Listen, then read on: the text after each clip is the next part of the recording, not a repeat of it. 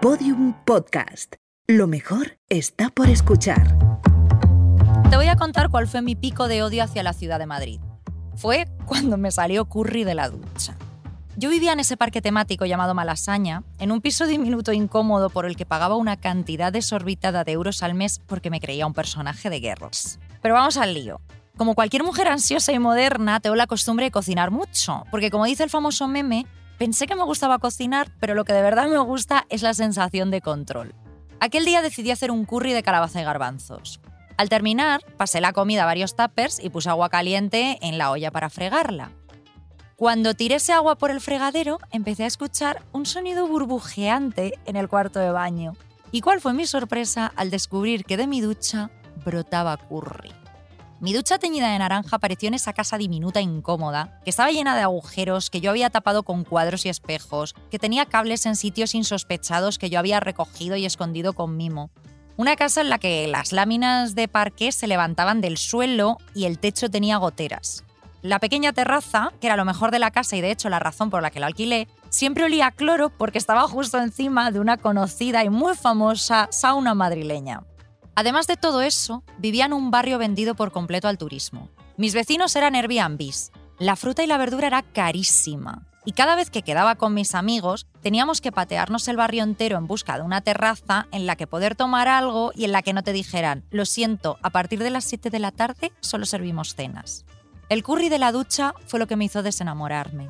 Por primera vez sentí que la ciudad que hacía años me había acogido con los brazos abiertos, ahora me apartaba empujones. Existe mucha mística en torno a Madrid. Cuando llegué, me contaron que en una ocasión le preguntaron a Velázquez qué era lo que más le gustaba pintar de la ciudad. Y Velázquez respondió, de Madrid, el cielo. No sé si esta historia será cierta, la verdad, pero aparentemente de ahí viene la expresión de Madrid al cielo. Y te diré algo, es cierto que los cielos de Madrid son espectaculares, especialmente los atardeceres, pero cuesta volver a mirarlos con ojos de recién llegada cuando tienes los pies manchados de curry de calabaza.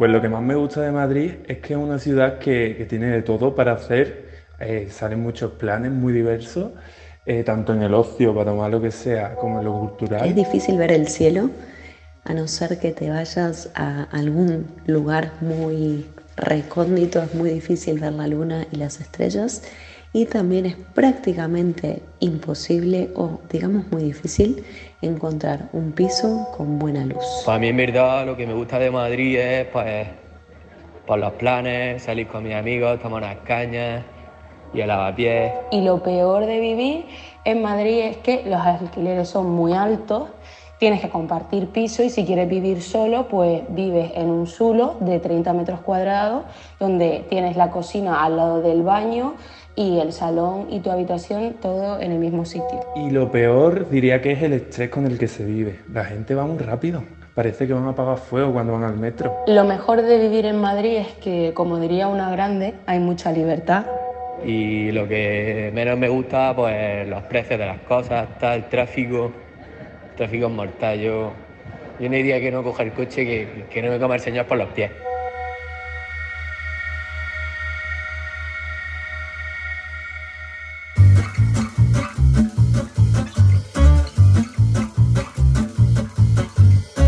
Arsénico Caviar, con Guillermo Alonso y Beatriz Serrano.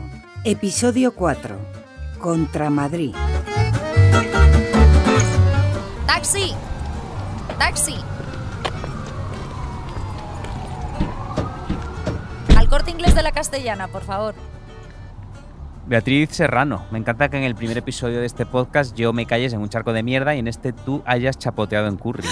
Estamos, estamos creando un hype que, yo creo que si en el sexto episodio nos ahogamos en un saco de vómito, por ejemplo, vamos a conseguir por fin eh, nuestro ansiado patrocinio de Ariel. Yo estaba deseando que, este, que empezases el siguiente diciendo, recuerdo la última vez que tuve que hacerme una colonoscopia. O sea, ya hablar de, del ano, ¿no? Porque hemos hablado como de los pies, de, charco de mierda, nos falta un poco más esófago, eructos. Yo eructé en la cara de tu novio, ahora deberíamos hacer algo anal, efectivamente. Venga, pues eh, piénsatelo para, el para el siguiente episodio.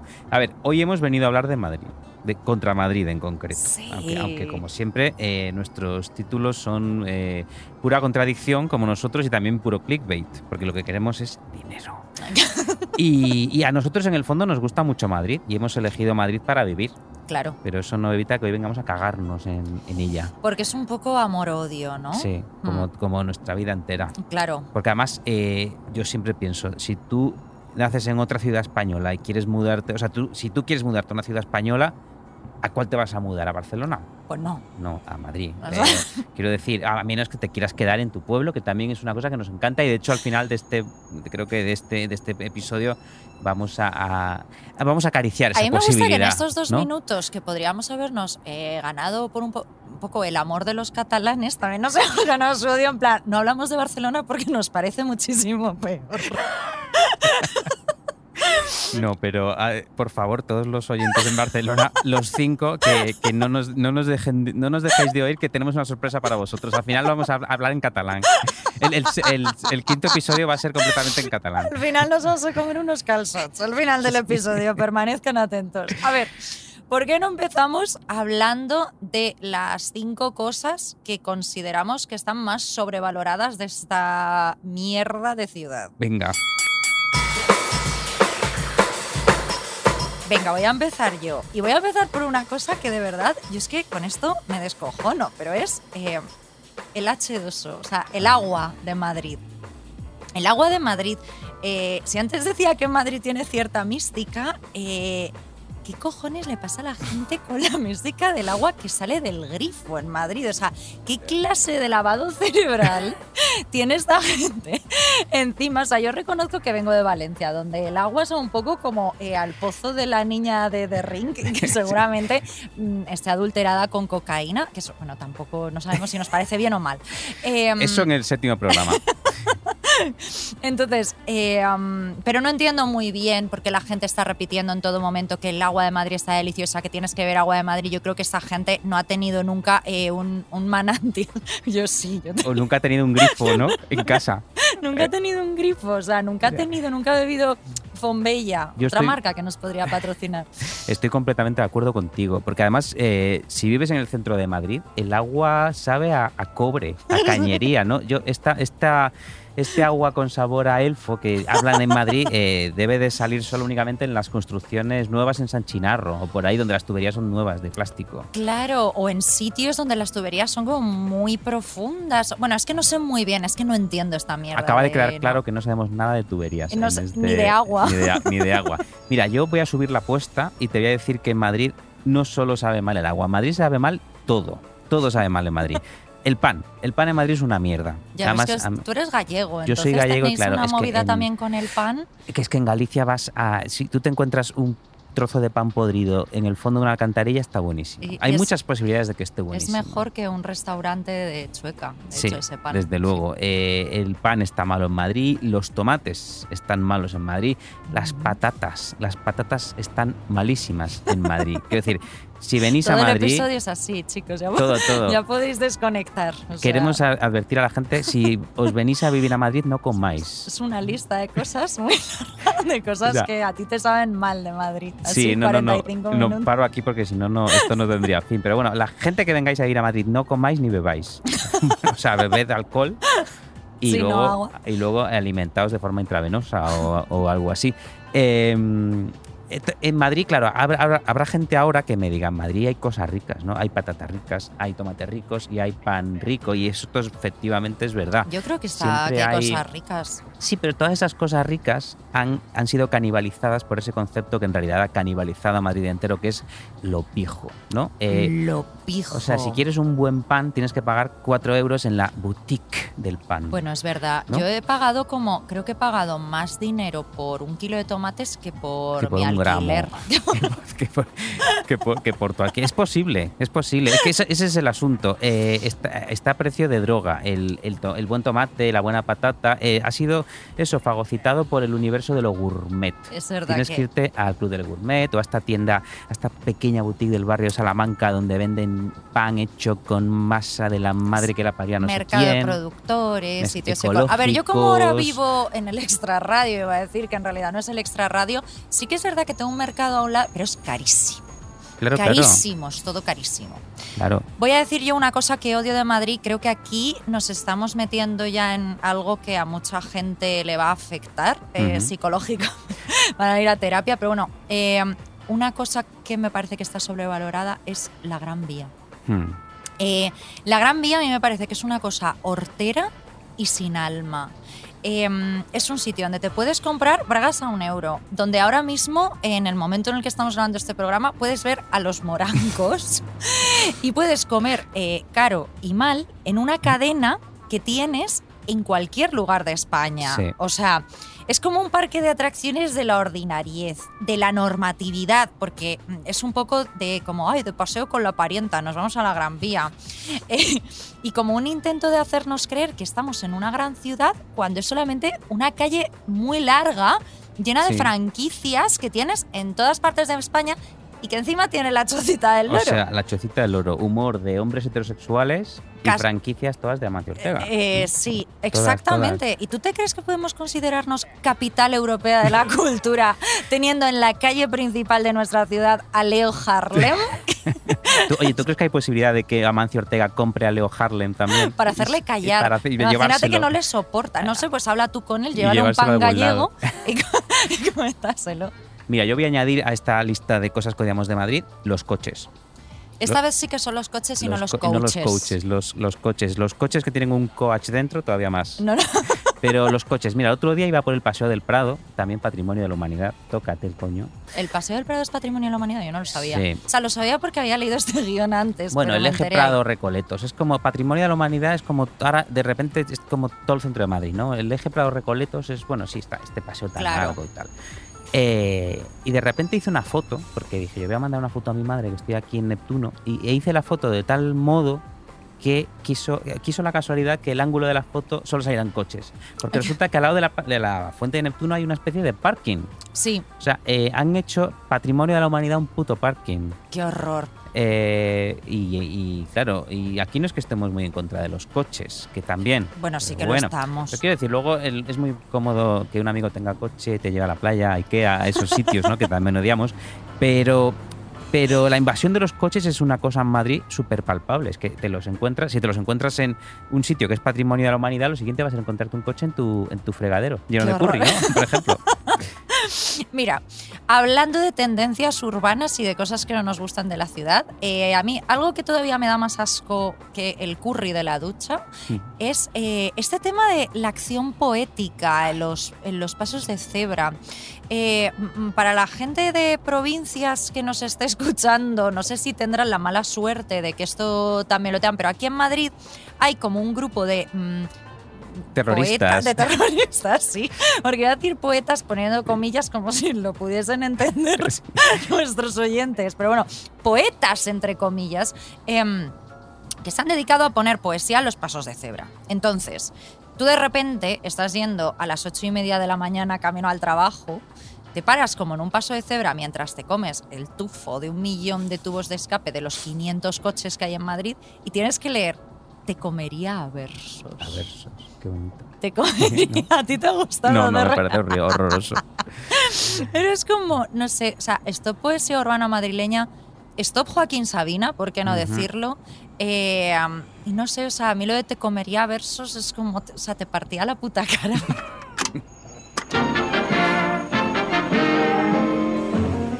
¡Viva Madrid y las madrileñas! Yo creo que todos aquellos que somos de fuera de Madrid recordamos perfectamente ese momento seminal en el que dijimos, yo quiero vivir en esta ciudad. Cuando haces esa pregunta a cualquiera, casi todo el mundo de cierta edad piensa en películas de Almodóvar, creo yo, que fue el que, ¿no? el que nos educó emocionalmente con esa idea de un Madrid ultramoderno, divertido, lleno de travestis, drogadictos, todo, todo eso que desde la provincia nos parecía una cosa muy exótica. Luego también recuerdo que Mujeres al borde de un ataque de nervios eh, presentaba una ciudad maravillosa donde los taxistas persiguen a tus enemigos mientras te dan colirio para que te seques las lágrimas, las farmacéuticas te dan somníferos sin receta, o sea, cualquiera que vea esa película y no quiera venirse a vivir a Madrid es que está muerto por dentro. Claro, que overdose. Overdose. O sea, yo la verdad es que creo que. mm, o sea, estaba pensando que después de cuatro capítulos mencionando a este señor, que parece que no tenemos más referentes en la vida que Pedro Almodóvar. Creo que va siendo hora de llamar al deseo y que nos patrocine. Igual debería Eso. ser el deseo nuestro patrocinador. Agustín, que nos llama Agustín. Que Pero nos llame Agustín. Espérate que, que estoy a punto de conseguirte un patrocinio todavía mejor, que es de Radio Televisión Española, que tiene mucho más dinero. Uh, me Y- gusta. y, lo necesitamos, además. Mm. Eh, porque en mi caso el momento decisivo no fue viendo nada de ah, ese señor que te gusta tanto, Almodóvar, sino encanta, viendo ¿eh? una serie de Radio Televisión Española, llamadnos, que se llamaba Tristeza de Amor. La serie es del 86, pero yo la vi cuan- en el 94. No soy tan viejo. Esto es ¿eh? porque te intentas hacer el joven. No, no, que yo la vi en el ¿Ah, sí? 94, yo tenía 11 años, en el verano del 94, y la veía con mi madre cuando volvíamos de las atracciones de las ferias que había en Pontevedra durante los veranos. Y abríamos la ventana para que entrase el viento fresquito del Atlántico y nos sentábamos allí los dos a ver esta serie que se desarrollaba en el desaparecido edificio Windsor, que ardió Ah, o lo quemaron. Nadie sabe no lo todavía. sabremos. Nunca lo sabremos. Y claro, eh, mostraba un Madrid como futurista, de bonanza, de, de, De rascacielos. rascacielos. Sí, sí. Ah, qué guay. que no era el Madrid que veías en, en- en otras películas, en el mismo Almodóvar, que era más como de eso, de la Plaza Mayor, de Malasaña. Más ¿no? castizo, más, de barrios. Claro, sí, más no era- castizo. no daba ese aspecto tampoco, o sea, daba aspecto de ciudad moderna o de modernidad, pero lo que tú dices, no de futuro. No, no, y este era un Madrid que era Chicago directamente. Eh, y luego había otra cosa en la serie que me gustaba mucho, que era una ciudad, era Chicago, y llena de borrachos, de perdedores, de putas, de estafadores, de millonarios, de drogadictos, de todo lo que nos gusta en la vida. Y además era una ciudad que no dormía nunca.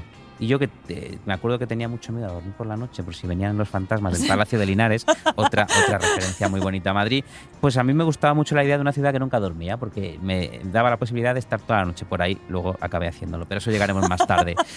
Entonces allí estaba yo en Pontevedra viendo esta ciudad increíble, esta ciudad del futuro, y pensé, yo tengo que vivir ahí. Yo quiero ser un perdedor, un alcohólico, un drogadicto, un alma perdida en Madrid. Lo perdí todo, Beatriz. Es que, como, como bien sabes, lo conseguí. conseguido. Lo has co- conseguí. Enhorabuena, Guillermo, un sueño de la infancia. Esto Muchas está muy gracias. bien. No todas las personas consiguen sus sueños. No, pues ahí De yo esta sí, he conseguido todo. Y creo que todavía puedo ir a Lo más. tienes todo. Antes de la grabación tienes que darme en tu coche un largo y pausado paseo por la ciudad. ¿Quieres despedirte de Madrid? Me despediré de la ciudad más elegante que conozco, conducido por la mujer más elegante que conozco. Meses después de esta revelación, estaba yo en Madrid y me preguntó mi tío Alberto, ¿quieres ir al zoo, al parque de atracciones, al retiro? Vamos a cualquier sitio que donde le digas 30 a un niño. años. No, hija de puta. Tenía. Ya, ya había cumplido 12. 12. Ah, bueno. Esto fue hace 10 años. Y no, y yo le dije, llévame a la castellana, que quiero ver los edificios de tristeza de amor. Qué maravilla. Él debió de pensar, qué Vaya sobrino, niño. qué sobrino tengo repelente. Eh, e hice un montón de fotos, que es que, claro, además, eh, hace poco que he vuelto a, a mi aldea a, a pasar unos días libres, la, encontré ese álbum y son un montón de fotos hechas por un niño ilusionado de todos esos edificios. Se ve, por ejemplo, las torres Kio en construcción, se ve Torre Europa, la Torre Picasso, las torres de Colón, el desaparecido Windsor, ardido o quemado. Qué bonito. Y a los 19 años me mudé a Madrid y con el tiempo, fíjate, eh, conseguí vivir en un apartamento desde el que se veían todas estas cosas. Se veía la Torre Picasso, la Torre Colón, se veía el Pirulí y yo pensé, qué bien, ya estoy aquí, ya, ya lo he conseguido. Pero esa ilusión se acabó, como para muchos, con la pandemia, Mm. que, que creo que volverá a salir a menudo en, en esta conversación. Claro, la pandemia hizo, yo creo que para mí, para muchos, que todos esos edificios que nos rodeaban y nos parecían tan futuristas y tan llenos de posibilidades se convirtieran en una ratonera. Todos pensábamos, yo quiero escapar de aquí, Claro. quiero irme. Eh, y yo recuerdo que durante aquella pandemia asomaba la, la cabeza a la ventana, veía todos los edificios de tristeza de amor, lo que yo siempre había querido ver cuando me asomaba a la ventana, pero ahora no, ahora me di cuenta de que lo único que yo quería cuando me asomaba a la ventana era volver a ver tristeza de amor en la televisión con mi madre en Pontevedra, con la ventana abierta mientras la brisa del Atlántico se colaba por la ventana. Bueno, qué poético, Guillermo, pero esto es muy visto. bonito, es una reflexión preciosa. Muchas Yo creo gracias. que deberías escribir una novela. La, la podrías llamar eh, Muestras privadas de afecto. Tengo, tengo una novela llamada Muestras privadas de afecto. Tengo otra llamada Vivan los hombres cabales e invito a los lectores a comprarla porque necesitamos dinero. a los comprarla. lectores, no, a los oyentes y que luego se vuelvan lectores. Mira, yo estoy de acuerdo contigo en que creo que para todo mm, provinciano, persona de provincias como nosotras, Madrid no era tanto una ciudad, mm, sino que era más un sentimiento o, o una especie de deseo, ¿no? Yo me crié en Valencia aunque nací en Madrid y mis padres son madrileños. Aunque bueno, decir que me crié en Valencia, debo de- decir que siempre ha sido un poco eh, una invención, eh, porque yo en realidad me crié en un pueblito cercano a Valencia que se llama Alfafar. Alfafar. Alfafar. Primera vez que se escucha el nombre de Alfafar, seguramente, Ya. en, en- en el edificio de la SER. Qué complicado. Eh, a no ser que se cometiese algún asesinato, pero Es el- pro- en Valencia que es en muy Valencia probable, ¿no? ya sabemos Sí. que esto, que el crimen en Levante. Se os da súper bien. Bueno, yo desde aquí pido disculpas a todos los alfafareños. No sé si se dice alfafareños, pero bueno. Alfajores. mm, A a todos los alfajorinos que me puedan escuchar, porque yo, mm, la verdad es que tuve una infancia muy feliz, pero Alfafar es un lugar, te confesaré, eh, muy feo. O Bueno, sea, no pasa nada, no pasa nada porque sea feo. Alfafar, por lo que es famoso, es eh, en Valencia porque tiene el IKEA. Entonces la gente va a comprar al IKEA y se va de Alfafar. Yo, fíjate, hay una tontería muy grande, pero ¿tú te acuerdas de esa canción de Rihanna que era We found love in a hopeless Sí. place? Bueno, pues Sí, yo me la imaginaba cantando en Alfafar. A, lo- a- a lo mejor la, la letra original era We Found Love in Alfafar, pero no encajaba con la melodía. no encajaba. Bueno, pues eso, que era un sitio un poco feo, pero mi problema no era tanto que fuese feo, porque yo creo que cuando te crías en un sitio o creces en un sitio que no es excesivamente bonito, no te das cuenta hasta que no tienes algo con lo que compararlo. Mi problema es que era mm, pequeño. Ujú. Y yo reconozco que ahora los sitios pequeños no me provocan las mismas sensaciones que me provocaban entonces. Pero yo entonces tenía 18 años y Claro. con 18 años lo que quieres es expandirte Sí. básicamente. Eh, dejar un poco de ser quien eres o yo creo que mm, quien ha determinado que seas eh, el lugar pequeño donde prácticamente todo el mundo te conoce. Exacto, sí, sí, sí. Así que yo en realidad la idea con la que me vine a Madrid fue un poco con la idea de desaparecer, o sea, de, de perderme entre la multitud, eh, de ser otra persona, o sea, no ser tampoco otra persona, de ser alguien mm, completamente libre y anónimo. Porque una cosa que pasaba en Alfafar o en cualquier sitio pequeño es que yo no podía volver de fiesta sin que a la vuelta me viese la panadera y luego la panadera le dijese a mi madre, hay que ver a qué hora llega tu hija. Estaba vomitando entre dos coches. Claro, entonces yo como tú, mira, aquí nos parecemos mucho. Yo también vine aquí con el sueño de ser una alcohólica dicharachera y completamente anónima. Y lo has perdida. conseguido. También lo he conseguido. Y encima me han dado un programa. Eh, esto que dices es muy interesante, es muy interesante, también deberías publicar una novela, Sí. eh, porque claro, la relación que uno tiene con el lugar en el que ha elegido vivir, en nuestro caso Madrid, está inevitablemente marcada, inevitable y muy tensamente marcada por el lugar en el que nació por pura casualidad, sea Sí. Alfafar, Pontevedra o, o Alaurín de la Torre. Cuando naces en una ciudad pequeña hay una idea no de la gran ciudad que se agita y bulle en tu cabeza. Y si en tu caso estuvo marcada por vivir en Alfafar, debo decirte que, que, por cierto, que muy bien de la cabeza está para, para haber nacido en un sitio famoso por tener Ikea.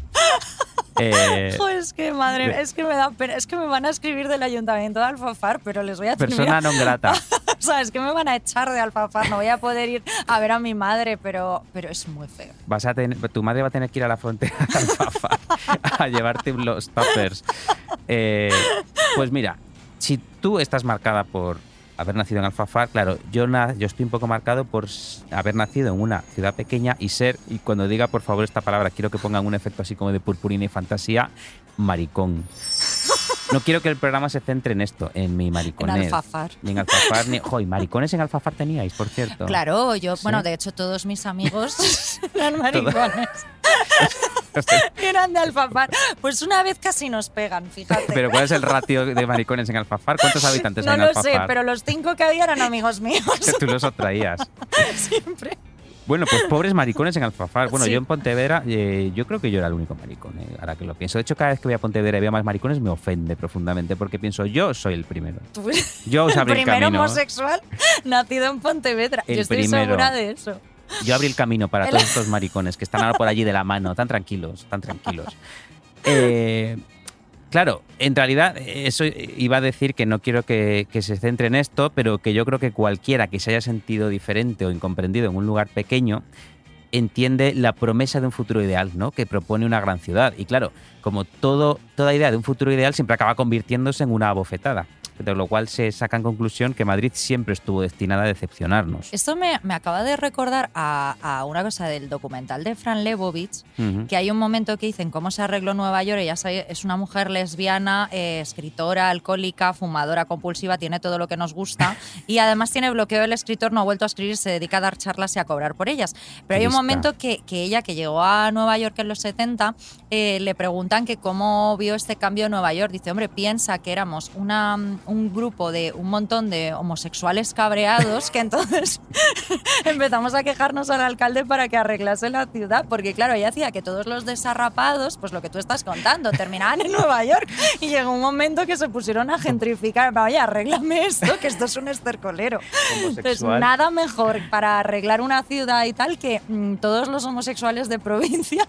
Homosexual de provincias cabreado. Ese va a ser el título de mis memorias. Gracias, por, gracias a Fran Lebovich también por dármelo. Eh, mira, yo recuerdo cuando vi a mi primer maricón. En, Fíjate, en Madrid, claro. Ah, vale. Claro, porque en- porque lo otro fue en un espejo, claro. Todos los días, cada vez, cada vez que miraba en el baño de mi aldea. No. Eh, o sea, y digo un maricón, no un homosexual. Porque claro, los homosexuales me los cruzaba yo a puñados seguro en el centro comercial, en el colegio, los domingos en el catecismo y seguramente en alguna sobremesa con mi familia, que por pura estadística otro maricón habrá. No, yo hablo de mi primer maricón maricón. O sea, maricón profesional, elegante, con pluma. Me gusta mucho esto de maricón, maricón. Claro, maricón, maricón. Tú no puedes decirlo. Ya, no, es es broma, verdad. tú sí que puedes. Eh, que además eras la, tú eras la reina del orgullo gay en Alfafar, así claro, que... lo tenía que montar. Claro. bueno, pues estaba yo con mi madre y mi hermana probándome una camisa en el Gas de Fuencarral. Gas es una, es una franquicia italiana o una marca italiana que, en- que aquí en España creo que ya quebró Ujú. Y que vendía así como era, vendía así vaqueros a 100 euros, una cosa así aspiracionalita. Ah, vale. Y nos atendió un chico con una pluma increíble, así elegante, desprejuiciada, exquisita. Yo Mm. seguro que ahora si, si vuelvo a ver al chico no me sorprendería porque todos nuestros amigos comunes tienen mucha más pluma Son que él. así, Pero claro. yo en aquel, por aquel entonces era el primer maricón que veía y sí que lo, recuerdo aquel momento como una revelación, como si un animal mitológico se hubiera bajado de su nube rosa y se hubiera materializado ante mí. Ante mí yo dije, "Ay, hostia, otro maricón. Hay más, qué, Qué guay. maravilla. Y claro, supongo que esa visión, la primera visión de otro que es como tú, del que sientes como un igual, trastoca a cualquiera, ¿no? Y más a cualquiera que se siente un poco aislado y solo en Claro, su... porque no sabías que existía la posibilidad. Yo los había visto en la tele, ¿no? Bueno, claro. No sé si en Alfafar teníais tele. Eh, no, teníamos un Ikea. Teníais un, un Lo Ikea teníamos que montar. y un viejo... pues venía la tela a trozos. Y luego, si no, el viejo transistor, ¿no? Claro. O sea, a cualquiera que, que se sienta un poco aislado en su ciudad, sea maricón, skinhead, gótico, hippie, votante de ciudadanos, oyente de arsénico caviar, de esta gente que hay muy poquita en la vida, ¿no? Pues el asunto es que cuando uno es un refugiado emocional en la gran ciudad, cuando ha decidido perderse en ella y empezar de nuevo, es inevitable que se cree una nueva identidad. Y aquí ya vuelvo un poco a lo que estabas tú diciendo antes. Y para siempre esa identidad estará en conflicto con la que dejaste atrás, ¿no? Mm, Tu- con tu yo claro, de alfafar. Claro. El- la cosa es que yo ya tengo una edad y me he dado cuenta de que esto empieza a funcionar como una especie de arco. Si yo me pasé años ansiando ser una nueva persona en Madrid, ¿no? Una nueva persona moderna, libre y desprejuiciada, ser como aquel maricón de gas, Mm. eh, yo ahora a menudo pienso con cierta ensoñación nostálgica con ese yo que dejé en Pontevedra. Que era un yo un poco solitario y un poco conflictuado, pero también era inocente, puro. Yo juraría que mejor persona. Sí. Que ahora, que soy un hijo de puta integral. Ya. no hay más que verme. que soy un amargado. Claro. Pero eso lo da Madrid, Pontevedra, la edad, es un poco todo. Esto es todo, es ¿sabes? todo. O sea, eh. No, yo en Pontevedra, en Pontevedra creo que todavía me. Cuando voy me siento mejor persona. Bueno, habría que preguntarle a mi madre. ya. Pero toda, yo creo que todavía cuando voy a Pontevedra me imbuyo un poco de aquel fantasmita mío que todavía está allí haciéndose pajas El en su cama de 90, que no para. Eh, todavía me convierto un poquito en él.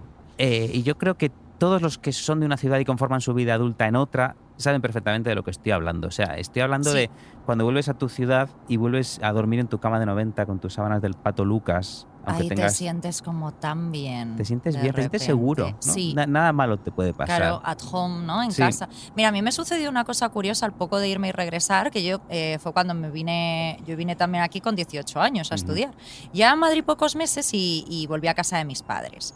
De repente estaba en el salón y me daba eh, la sensación de que todo a mi alrededor era como mucho más pequeñito de como yo lo recordaba.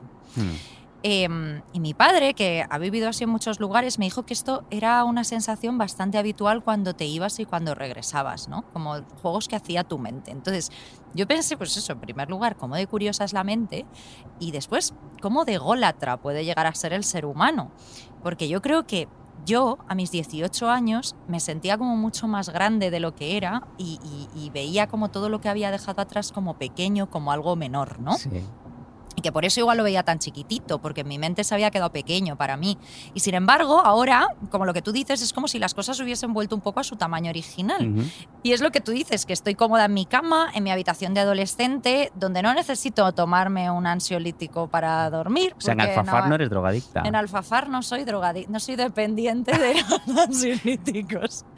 En Alfafar no hay ansiolíticos. Ah, no tenéis, Eh, solo, no. solo Ikea. Solo hay No hay ansiolíticos, ah, solo hay cocaína también. no, hay, no hay ansiolíticos que podáis montar vos- vosotros mismos mezclando los ingredientes. Tú vas al médico en Alfafar y primero tienes que montarle la consulta y luego ya si eso te, te receta algo. Pero una Pero si te lo tienes, te da una maquinita así, con impresora una 3D. llave Allen. Pues, mira, es que ya me pierdes con la... Bueno, pues que es como que, pues que yo me daba cuenta que no necesitaba tantas cosas de Ikea. No, tantas cosas en realidad que al final lo único que necesitas para ser feliz es una cama de 90. Una cama de Guillermo. 90, pero una cama de 90, eh, tu cama de 90, Tu cama no una de nueva 90. de Ikea. Hombre, que no te dé la No. de un niño de 14 años No. pajeado eh, y twitchero, ¿sabes? No, no, no, no. iba, a hacer, iba a hacer un comentario, pero no, pero que me echan. Eh, pues esto tiene un nombre, que lo sepas. se llama síndrome de regresión al hogar.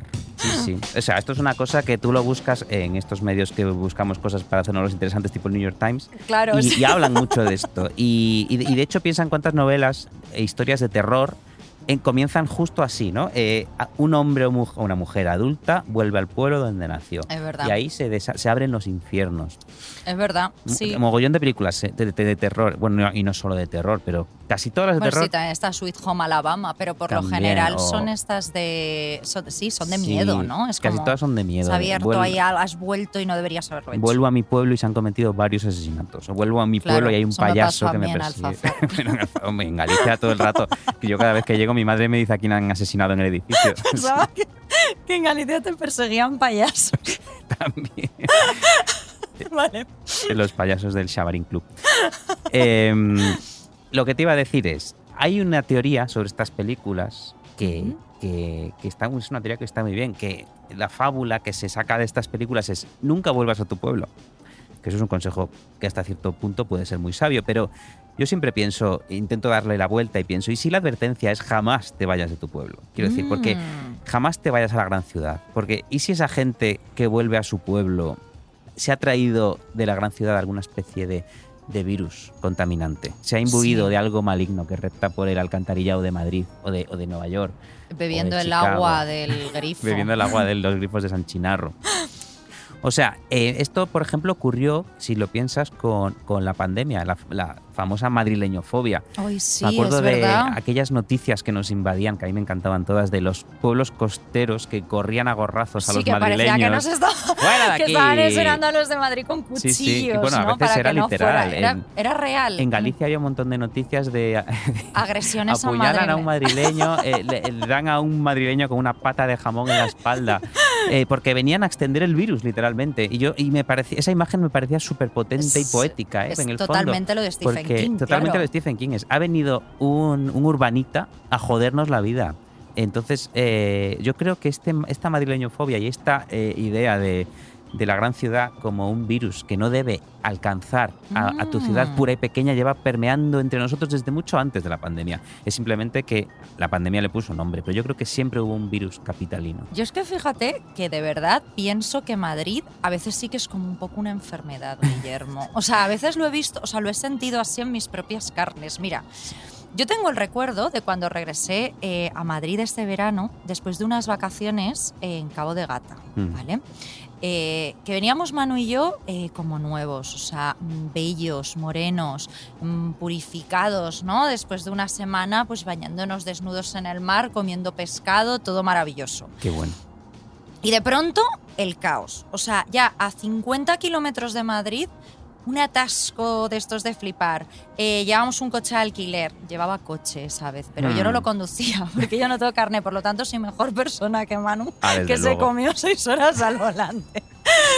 Pero el caso, nos cogimos un atasco que te cagas, teníamos que ir antes a nuestra casa, dejar las maletas, bajar, eh, ir a una gasolinera de Atocha, que es una experiencia que no le recomiendo a nadie, regresar, etc. O sea, fue en media hora, eh, 50 minutos que llevamos en Madrid, en solo ese tiempo ya nos había vuelto la tensión, el estrés, la mala leche, discutir. Yo dije, tío, es que eh, eh, me da la sensación que Madrid eh, literalmente te detesta o te expulsa Sí. o, te, o quiere acabar contigo de alguna forma. Sí, Madrid me mata. Madrid me mata, eh, es no- verdad. no, sé de quién es esa frase, pero no sé si lo dijo de broma, pero no, es verdad. Es. Bueno, a ver, Madrid nos mata todos los días con cuando respiramos aire. Sí, eso, eso es una sí, realidad. Sí, o sea, nos mata. Pero luego aparte Madrid nos mata de una manera también Nos poco a pegan, ¿te poco, acuerdas ¿no? de Nos pegan.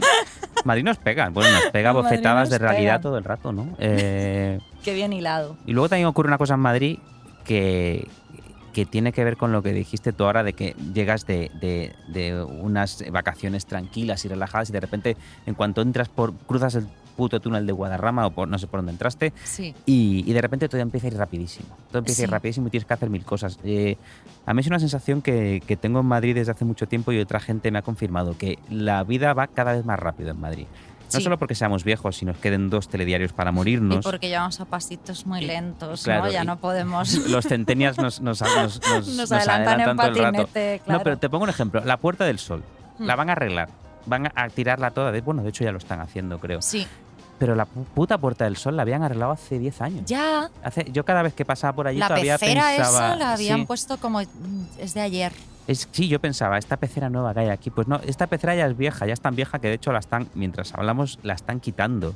O sea, ¿qué necesidad? Yo, yo tengo una teoría, que es que Madrid empieza a ir todo tan rápido porque tienen la misma técnica que los centros comerciales cuando quieren que te largues, porque ya van a cerrar, que ponen música machacona, así, tecno, ¿no? Suben el tecno- aire acondicionado. tecno minimalista alemán y suben el aire acondicionado para que te congeles, te, te mueras y entonces te repte, tu cadáver repte hasta la puerta para que Te puedan cerrar. que ir. Claro, o sea, eso es lo que está haciendo Madrid. Esto es lo que ¿no? está haciendo Madrid. eh, nos está echando, quieren que, quiere que nos muramos. Mira, a mí esto me recuerda a un refrán eh, que tienen en Londres, eh, que es traducido al español. Si estás cansado de Londres, estás cansado de vivir.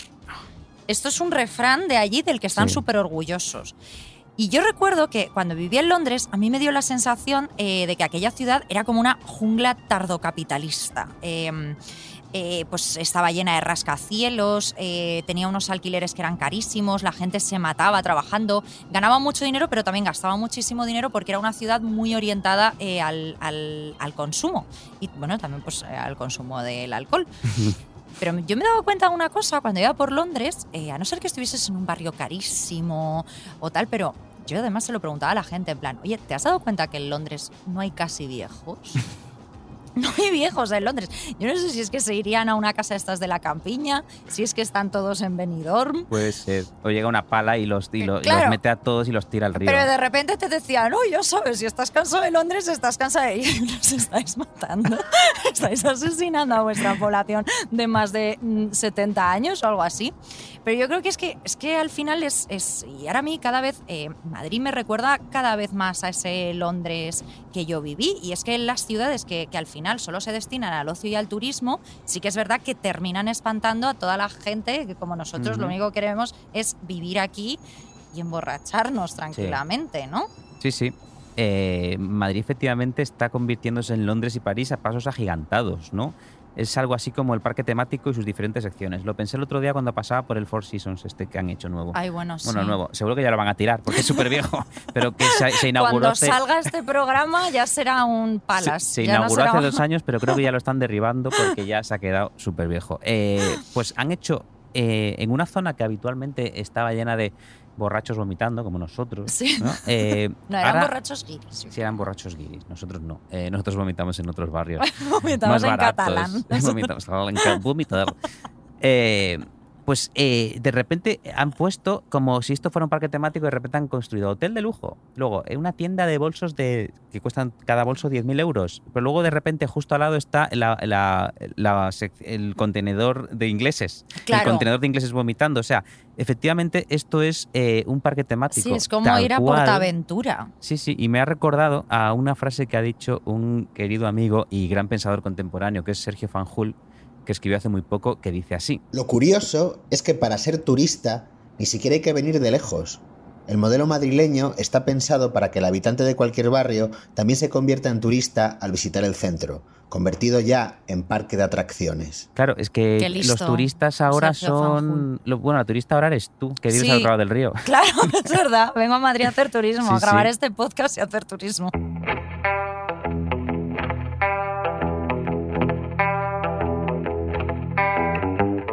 Mira, Beatriz, ahora vamos a dejar de hacer chascarrillos porque vamos a hablar de un asesinato espantoso. Así que aquí, aquí no es el momento de que digas nada, no hagas ninguna gracia, por favor.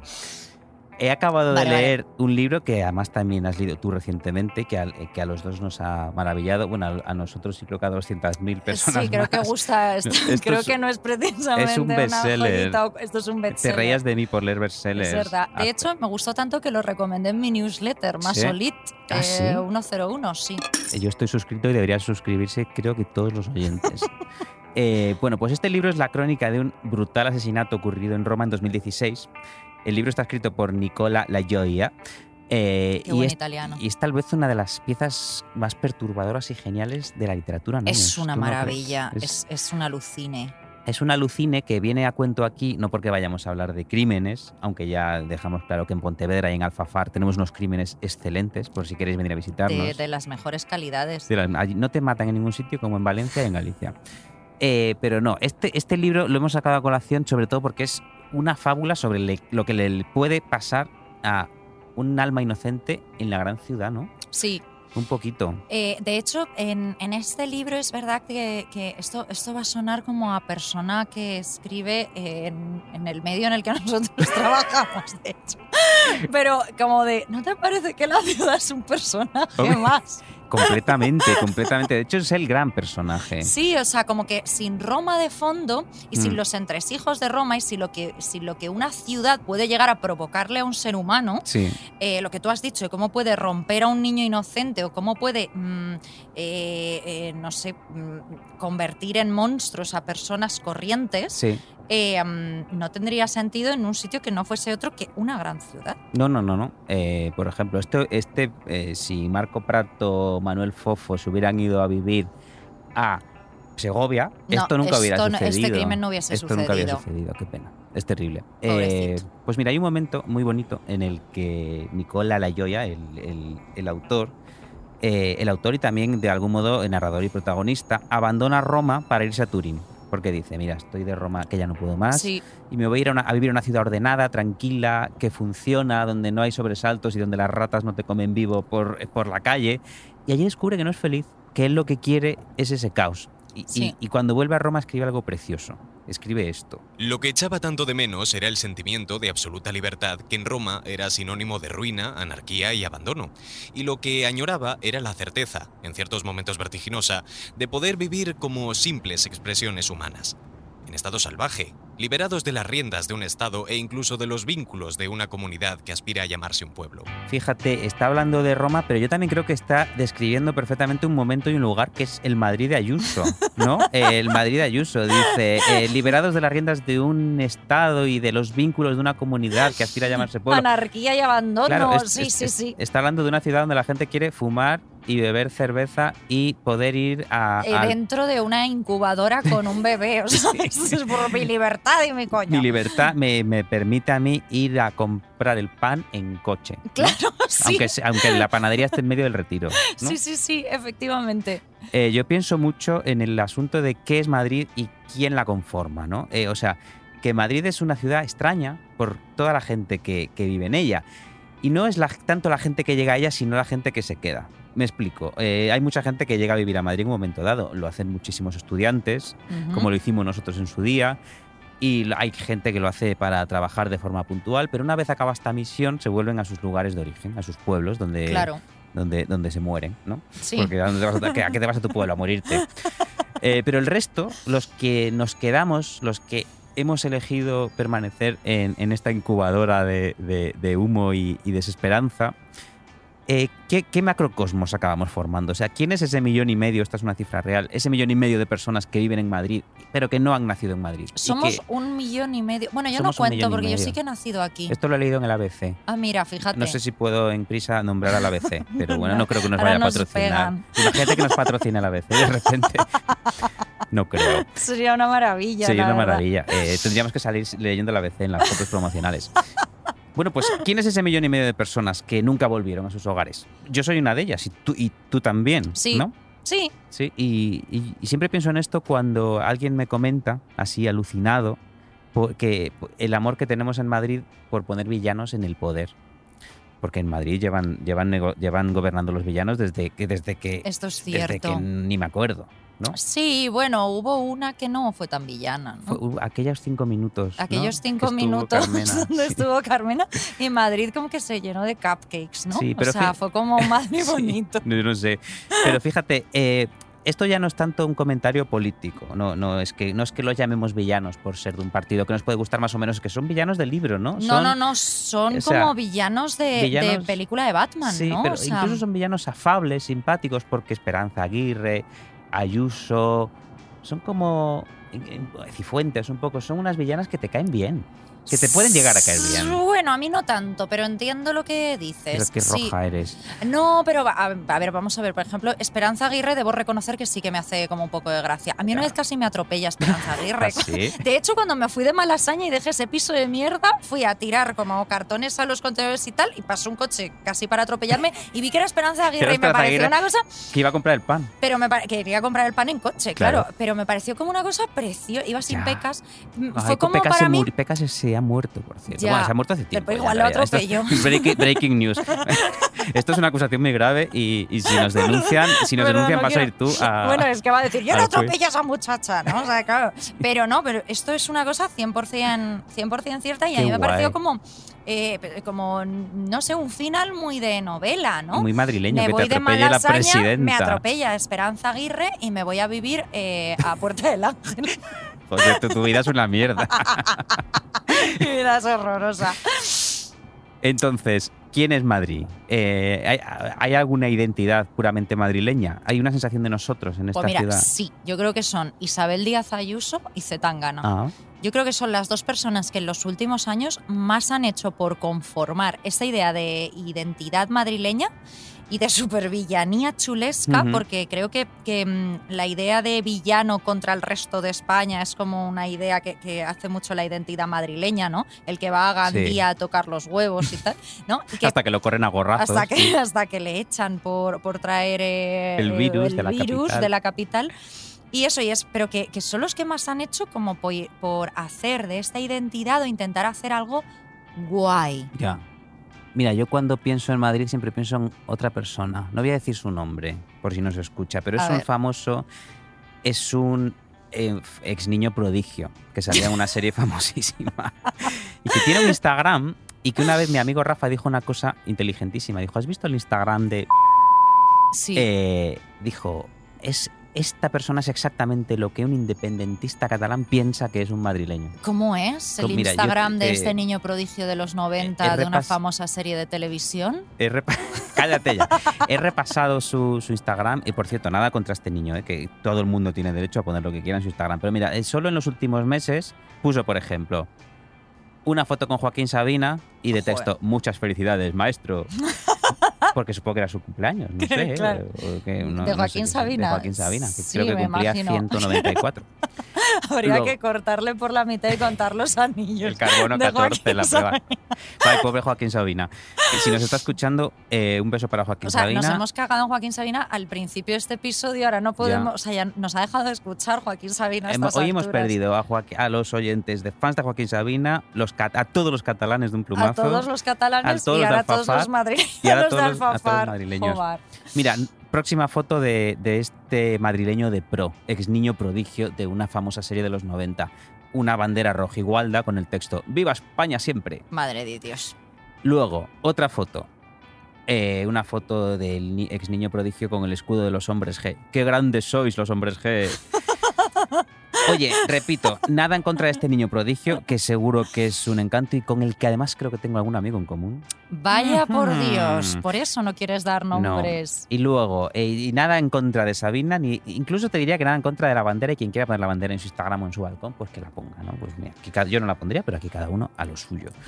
Y nada en contra de los hombres G, que a mí hasta me gusta alguna Yo no sé si estoy un poco como en contra de las tres. O sea, no realmente en contra, pero, o sea, eh, es que yo estaba pensando ahora como de mierdas de Instagram, de, de. Yo creo que esto más que de madrileño es de persona que viene a Madrid, le da así como el estendalazo con Sí. Madrid y sube como una foto de el sitio más característico de Madrid. Pero una cosa que podrías reconocer, eh, aunque acabases de llegar al mundo, Sí. y pone de copy. Pongamos que hablo de Madrid. Por favor. Oh, yo me bajo en. eh, ¿Cómo era? Yo me bajo en, Yo me a- bajo en en Atocha. Atocha.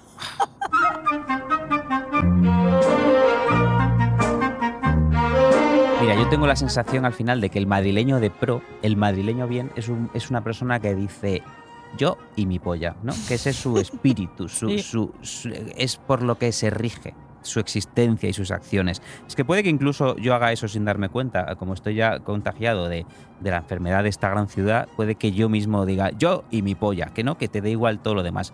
Porque si tú lo piensas, cuando eres un, eh, una pobre personita que se ha escapado de su pueblo para, para matar al, a su- al niño que fue y Claro. llegas a una ciudad que te ha destrozado por dentro, ¿a ti te iba a importar mucho el bienestar ajeno? No, a ti te iba a importar ¿no? Un poquito. Creo que, creo que esto explica un poco, eh, esto, digo esto, eh, y yo no soy así, yo soy la mejor persona que has conocido, sí, quiero sí, que quede claro a los oyentes, pero creo que esto explica un poco el hecho de que en Madrid siempre ganen los malos, que es una cosa, ¿no? En Madrid siempre ganan los malos, esto es una cosa que desde fuera llama mucho la atención, porque en Madrid la gente va a lo suyo, entonces si alguien llega y te dice...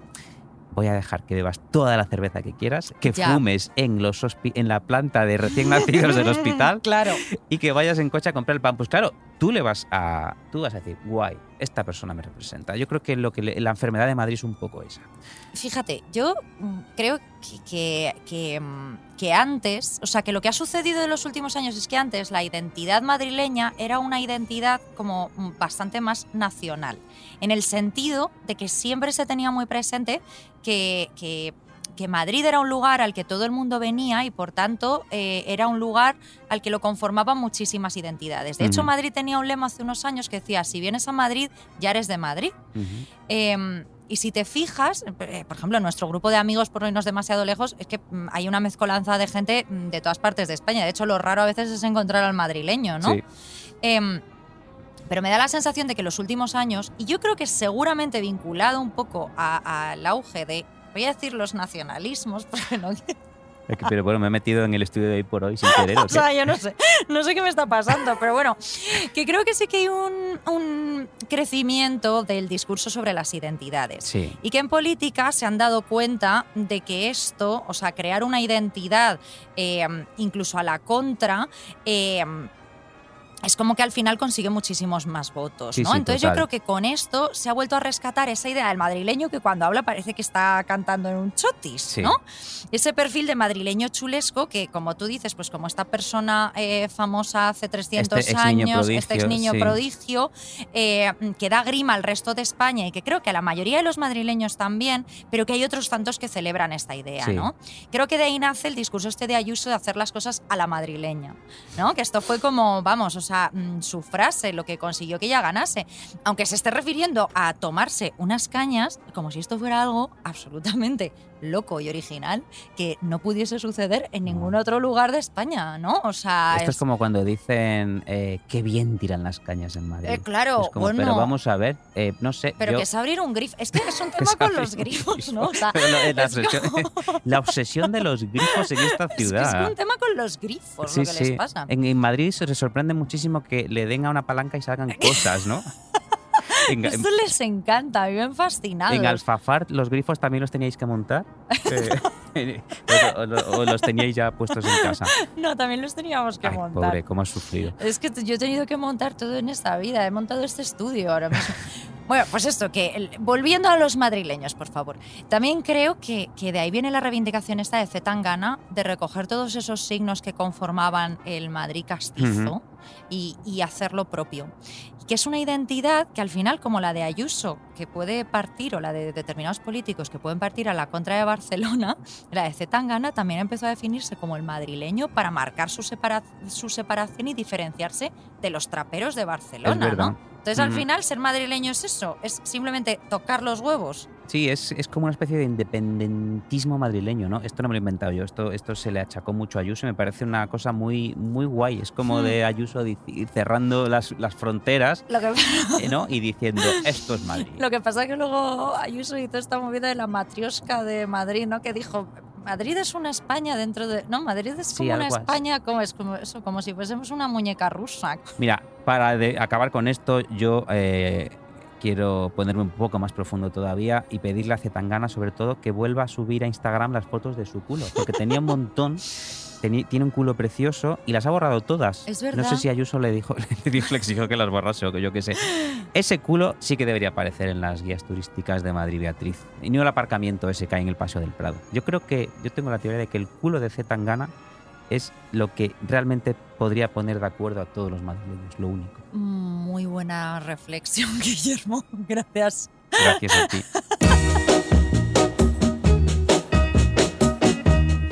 Mira, desde el inicio de la pandemia, Guillermo, que ya habíamos dicho que era un tema al que íbamos a volver mucho en este Y hemos programa. cumplido nuestra promesa. Hemos, vuelto una vez. Que No somos como. Madrid, nosotros nunca decepcionamos. Bueno, más concretamente, desde el primer final de la pandemia, cuando parecía que ya esto se acababa, tres amigos míos se han marchado fuera de Madrid. Y se han ido a las provincias, han Mm. vuelto a las provincias. Y esto es un hecho llamativo porque creo que es algo que hace unos años podía formar parte de una fantasía colectiva, la de dejarlo todo, pero siento que ahora está sucediendo de verdad. Sí, total. Em, yo no sé si aquí habría incluso otro tema, que es cómo todas las personas que un día fantaseamos con vivir en Madrid, ahora fantaseamos con vivir fuera de Madrid, pero estamos tan atrapados por nuestros trabajos y nuestras rutinas eh, que no nos lo podemos permitir. Así que estaba pensando que Madrid em, no es ya solo una ciudad hostil, sino que es em, una especie de enfermedad. Una enfermedad que no se nos quita. Una enfermedad que no se nos quita. Y- ya no se trata solo de, de vivir en Madrid, sino que yo me empiezo a preguntar con todos estos amigos marchándonos, ¿podemos envejecer en Madrid? Nosotros nos hicimos cierta ilusión de que eh, gracias al teletrabajo íbamos a poder vivir una vida de fantasía en la que nos podíamos ir a vivir a un pequeño pueblito donde respirásemos aire puro, pagásemos 10 veces menos de alquiler y pudiésemos comer tomates, pan y patatas Eh, en condiciones. Buenos y con internet. Y con internet y agua del grifo. Agua del grifo, que abres el grifo y sale. Y sale, es increíble. fíjate. Nosotros nos pensamos eso, pero resulta que Madrid tenía otros planes, porque Madrid nos dijo, no, no, nada de teletrabajar. Aquí os quedáis. O sea, yo a veces siento que Madrid es el ángel exterminador. Que, que llegará un día en el que atravesemos el túnel de Guadarrama pensando que vamos a aparecer en Segovia y en realidad parezcamos en los cuartos de baño de la Joy ¡Qué Eslava. espanto, por favor! Mira, hace unos años salió otra cosa que hacemos para sentirnos listos aquí, mencionar a medios. Salió Ah. en el Wall Street Journal. Wall Street como, Journal. como si yo me despertase todas las mañanas leyendo el Wall Street Journal, ¿sabes? Yo te Bueno, imagino así. Pues en el Wall Street Journal, eh, un textito que la verdad es que era precioso, que hablaba de una cosa llamada zonas azules y concretamente del caso de Cerdeña, ¿vale? Esto venía de un tío que se llama Dan Butner. Butner, eh, no sé cómo, cómo a él le guste más. Como a él le guste más. Que es, un, es el tipo que acuñó este término, ¿vale? Y este es un periodista eh, que lleva toda la vida recorriendo el mundo en bicicleta e investigando aquellos lugares donde la gente vive más de 100 años. Y estos lugares él los ha llamado zonas azules. El caso es que pues con un genetista y un demógrafo, o sea, gente como súper lista, este tío fue en bicicleta a ver qué cojones pasaba en Cerdeña. Y descubrió que, por supuesto, la genética era importante y también la dieta mediterránea, pero también dio con señores de 104 años que desayunaban un chato de vino cada mañana. Nosotros. Que nosotros. Con lo cual, pues tenía que haber algo más. Y así conoció a un grupo de mujeres de varias generaciones que resulta que se reunían todas las semanas para hacer pan. Pan, ¿lo ves? Pan. Pan, No- hacían no pan de gallego Madrid, en pan. Cerdeña, claro. Y todo lo que rodeaba este acto, pues desde cortar la leña, amasar durante una hora, bueno, tú lo sabrás mejor porque yo aquí simplemente voy a una Bueno, yo tampoco hago el pan en Galicia, pero eh, tengo gente contratada que lo hace para Claro. mí. Bueno, pues todo esto ya era un ejercicio considerable. Claro. Pero lo más importante era la compañía, Guillermo. Y este tío de lo que se dio cuenta es que esas personas en Cerdeña vivían felices porque vivían tranquilas y vivían en comunidad. Paseaban por el pueblo, se sentaban a tomar un café eh, con su vecino, mm, convidaban, me, me encanta esta palabra, convidaban a alguien a cenar Convidar. y ese era el secreto de su felicidad y de su longevidad.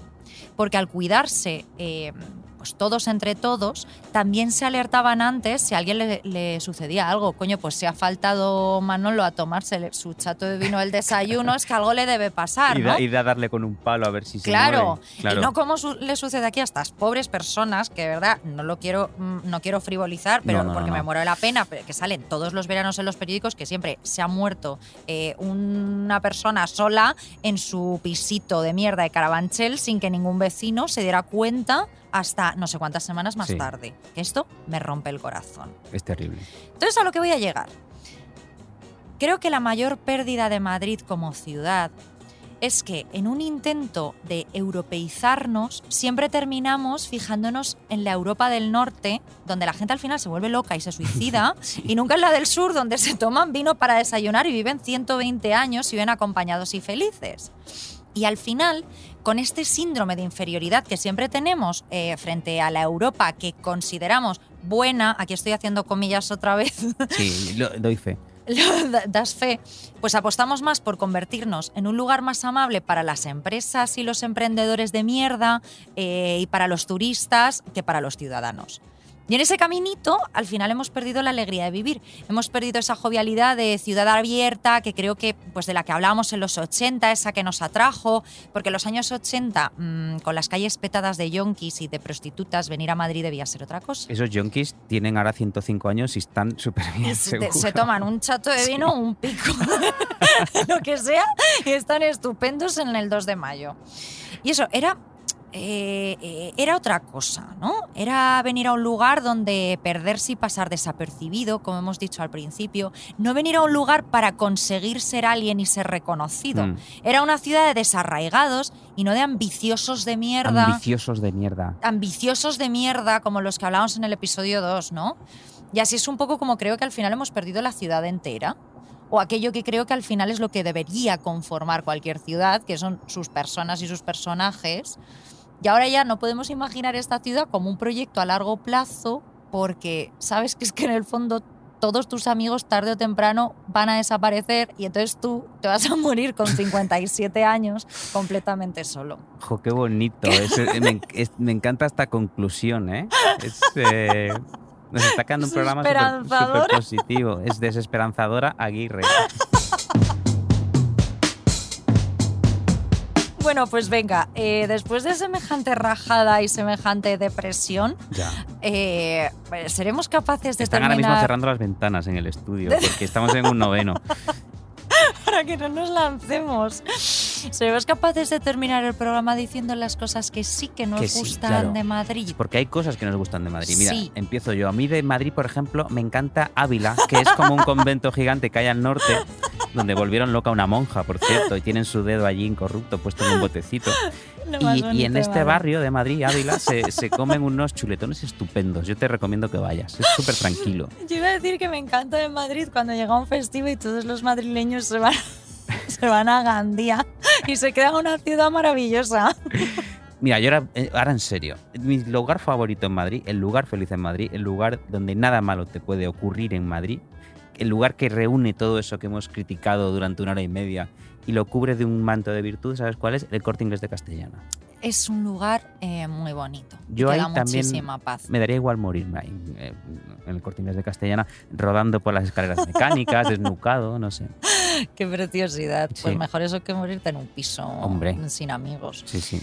Yo, mira, lo que más me gusta de Madrid, y esto es completamente cierto, eh, no es una cosa concreta, es una sensación muy particular que solo se da a principios de septiembre, en esa época, porque en Madrid el año empieza en septiembre. Cierto.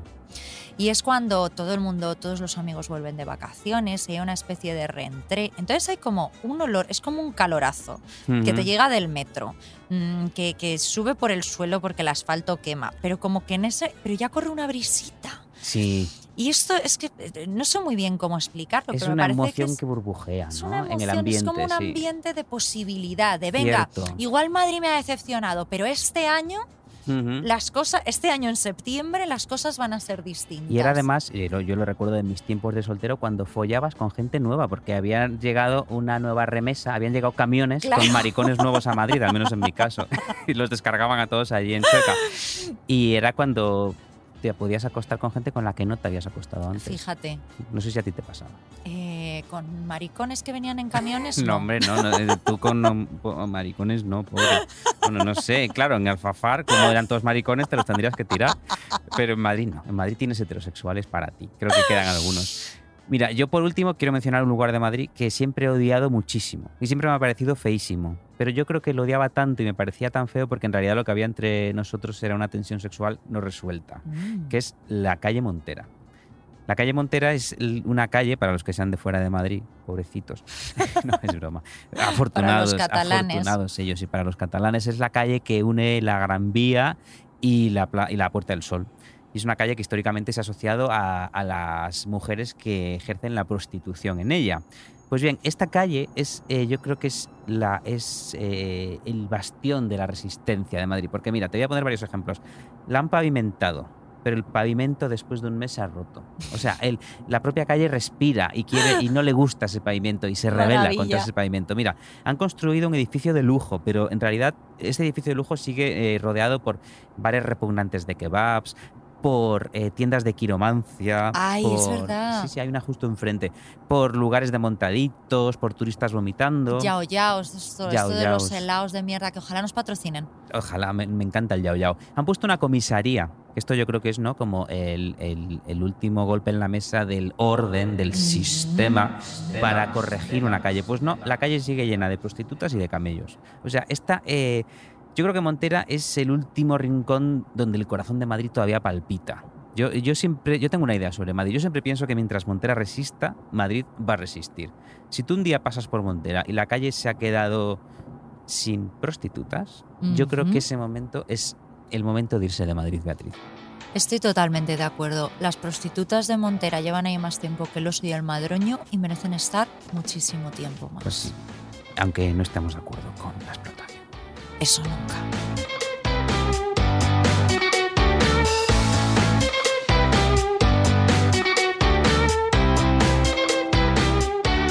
Has llegado a tu destino.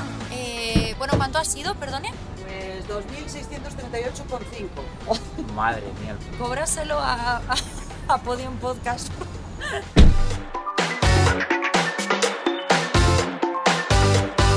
Arsénico Caviar es un podcast original de Podium con dirección y guion de Beatriz Serrano y Guillermo Alonso. El diseño sonoro es de Elizabeth Búa. La edición de Ana Rivera. La producción ejecutiva es de Lourdes Moreno Cazalla y la coordinación del proyecto es de Jesús Blanquiño.